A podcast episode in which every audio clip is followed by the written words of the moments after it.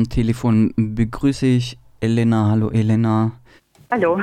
Sie sind in Moskau geboren, leben mit Ihren zwei Kindern bereits seit 14 Jahren in Lörrach und zuletzt in Russland, also in Moskau konkret, ähm, waren Sie vergangenen März, mussten jedoch mit Ihren zwei Kindern von dort fliehen aufgrund des Krieges in der Ukraine, der ähm, ja dort begonnen hatte.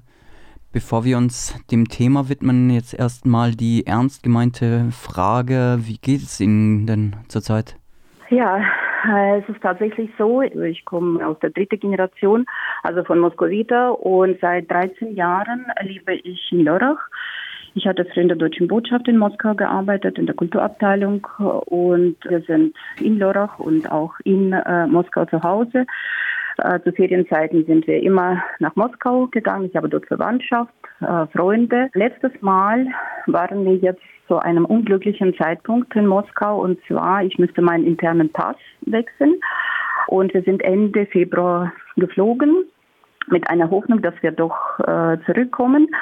Aber das hat nicht so einfach geklappt. Also wir müssen also nach verschiedenen Möglichkeiten schauen. Wir hatten sehr viel Stress, ob wir über Katar fliegen, über Türkei oder so. Alle Flüge wurden schon ausgebucht. Also für zwei Wochen, äh, weil alle fliehen wollten. Und wir haben versucht auch über Finnland. Letztendlich über Serbien hat es geklappt. Naja, was soll ich sagen? Also ich habe schon seit ein, also seit 24. Ich habe innerliche Schmerzen. Ich, äh, jeden Morgen bin ich wach und ich weiß nicht, wie man weiterleben soll. Ich habe Probleme, gesundheitliche Probleme mit Blutdruck und ja, es geht mir eigentlich allgemein nicht gut. Das tut mir ehrlich, ehrlich leid. Nichtsdestotrotz möchten wir jetzt über den Autokorso sprechen, der vergangenen Sonntag in Lörrach stattgefunden hat. Also ein pro-russischer Autokorso. Ja, wir haben das gestern live miterlebt. Ja. Und diese Autokorso lief unter dem Motto gegen Diskriminierung der russensprachigen Mitbürger in Deutschland, gegen Krieg, gegen Faschismus und gegen Narzissmus. Das hört sich ja erstmal ganz gut an, aber was ja. hat Sie denn bewogen, dagegen zu demonstrieren? Ganz genau, weil praktisch dieser Titel gegen Diskriminierung, ich weiß ganz genau, was hinter diesem Titel versteckt ist, weil wenn ich dann russischen Fernseher anschaue, äh, dann morgen früh kommt es immer in den Nachrichten, das war genau gestern. In den Nachrichten hatten die über äh, Autokurs in Stuttgart berichtet, auch in den anderen Städten Deutschlands und die haben darauf hingewiesen, dass auch so viele Russen Sonderoperationen in Deutschland unterstützen. Also von Diskriminierung war dort kein einziges Wort.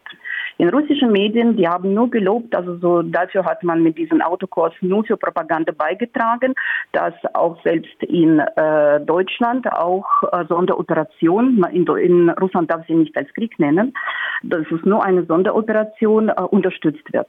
Also eine mutmaßliche Propagandaveranstaltung für ja, den russischen Angriffskrieg. Gab es denn im Vorfeld Möglichkeiten bzw. Versuche, das zu verhindern?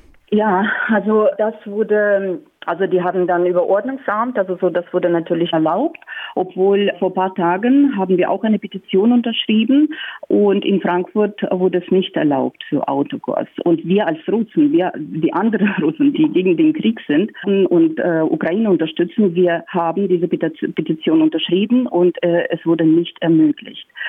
In Lörrach waren wir ein bisschen spät dran, aber dafür gab es zwei Demo-Demonstrationen und eine organisiert von der deutsch-ukrainischen Gesellschaft aus Freiburg und äh, die andere fand dann in der Innenstadt der Stadt Lörrach statt, fast zu gleichen Zeitpunkt. Also wir standen dann unter der Brücke, also entlang, äh, Straße entlang, äh, wo alle ich habe gezählt über 150, also es war circa 180 Autos mit russischen Fahnen. Da waren auch äh, kasachische Fahne, es waren auch sowjetische Fahne, also so vorbeigefahren sind. Nochmal zum Anliegen des Autokurses. Sie erwähnten, dass in russischen Medien es recht erkennbar gewesen sei, dass äh, es sich hier nicht um eine antifaschistische und eine gegen Diskriminierung gerichtete Demonstration handelt, konnten Sie das dann in einer anderen Weise feststellen? Erstens, ich hatte, bevor ähm, ich äh, das Gespräch mit Ihnen führen dürfte, ich, ich habe mich auf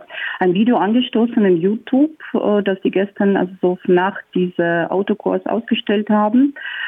Und äh, das wurde für extra für einen UFA, äh, haben ja UFA City Kanal. Und dann äh, wurden wir gefordert, praktisch alle Teilnehmer von Organisatoren, die hat sich an die gewarnt, bitte benehmt euch, wir müssen uns als friedliche Menschen benehmen. Wir müssen nicht auf die Provokationen eingehen, wir müssen nicht auf Beleidigungen eingehen und wir müssen uns normal benehmen. Und ja, also so ich äh, auf jeden Fall, ähm, was äh, zum Beispiel in Stuttgart, in Frankfurt, ich habe die alle live gesehen. Ich, ich verstehe diese Sprache sehr gut. Ja, also eigentlich die richtige Botschaft war von denen, die wollen eigentlich in die Sowjetunion zurück. Die vermissen anscheinend diese Zeit und ein Song. Ich wusste von diesem Song nicht, aber ich habe jetzt nochmal recherchiert und äh, das, das ist Song, das äh, die ganze Autokursgästen begleitet hat. Das war auch am Anfang, wo sie sich im Entenbad dort getroffen haben. Äh, es geht praktisch, es heißt Wova SSSR, also Wova oder SSR. Wova ist Abkürzung von Wladimir. Dann geht, geht es praktisch um äh, Russland, Weißrussland und Ukraine. Wir waren immer ein Volk und äh, wir gehörten zur Sowjetunion. Und zusammen sind wir dann die Kraft, wir müssen uns zusammenhalten und also so darum geht es. Also ich hatte gestern das Gefühl, dass diese Menschen mehr also Sowjetunion vermissen und wollen dann also so wieder zurück. Deswegen waren auch sowjetische Fahnen da. Und wie ist der Autokorso und die Gegendemonstration, wie sind die dann verlaufen? Eigentlich, also ich muss sagen, dass also ich habe mit etwas Schlimmeres also so gerechnet, aber es war, also es ist eigentlich relativ friedlich. Natürlich, also wo die vorbeigefahren sind, also so ganz nah waren, also natürlich, die haben immer Russland, Russland, Russland aufgerufen und also so, dann kamen auch natürlich gegen, also ja, gegenseitig von der ukrainischen Seite oder von, von Menschen, die Ukraine unterstützt haben, also so von uns. Ja, es waren schon ein paar negative Ausdrücke, aber ansonsten ist es alles friedlich gelaufen. Auch die Polizei spricht von einem insgesamt friedlichen Einsatzverlauf. Jetzt aber mal nach innen geblickt. Hatten Sie das Gefühl, ja, jetzt ist alles gut?